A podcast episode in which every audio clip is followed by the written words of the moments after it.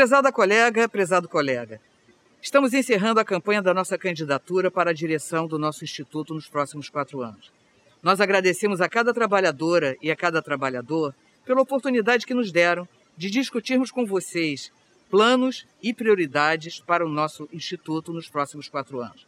Foi muito importante ouvir de vocês sobre as necessidades, perspectivas futuras para a pesquisa, inovação, assistência e ensino, de forma a poder incorporá-las no nosso plano de gestão.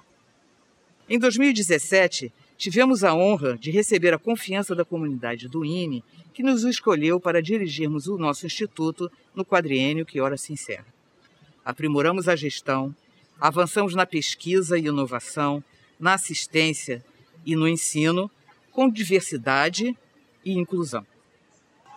Essa campanha foi um pouco diferente em decorrência das restrições impostas pela pandemia da Covid-19.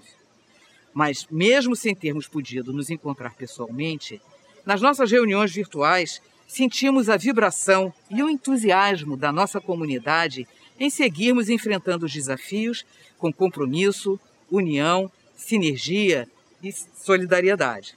O centro hospitalar que conquistamos depois de décadas de luta nos coloca desafios e abre excelentes oportunidades para ampliarmos e qualificarmos a pesquisa, a assistência e o ensino no INE.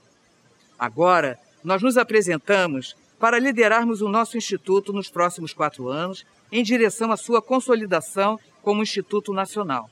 E para isso, nós contamos com o seu apoio, com a sua confiança, a sua parceria e o seu voto.